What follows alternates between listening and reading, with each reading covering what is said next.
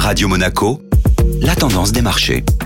La tendance des marchés sur Radio Monaco avec la Société Générale Private Banking et Gabriel Sultan. Bonjour Gabriel. Bonjour Julia. Les tensions géopolitiques ont pesé sur les marchés européens hier. Les marchés actions profitaient hier matin des solides résultats de grandes entreprises européennes et d'un apaisement des craintes sur l'approvisionnement en gaz russe avec la réouverture du gazoduc Nord Stream. Plus tard dans la journée, l'annonce de nouveaux objectifs territoriaux russes en Ukraine a fini par faire basculer les marchés actions dans le rouge. Ainsi, l'Eurostock 50 clôturait légèrement en baisse de 0,06% et le CAC 40 à moins 0,27%. Et puis les investisseurs restaient en attente du meeting de la Banque Centrale Européenne. Lors de la réunion d'aujourd'hui, la BCE devrait commencer à normaliser ses taux directeurs en optant pour une hausse de 25 ou 50 points de base, justifiée par l'inflation record qui sévit actuellement dans la zone euro. Mais les investisseurs attendent toujours et surtout les nouvelles prévisions de l'institution en matière d'évolution future des taux et surveilleront avec attention les commentaires de Christine Lagarde sur la réalité d'une menace récessionniste. Bonne journée à tous.